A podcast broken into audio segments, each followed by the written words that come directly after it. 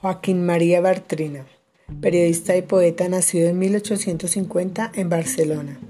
Vinculado al realismo, se caracterizó por representar en sus poemas una lucha entre la razón y el sentimiento.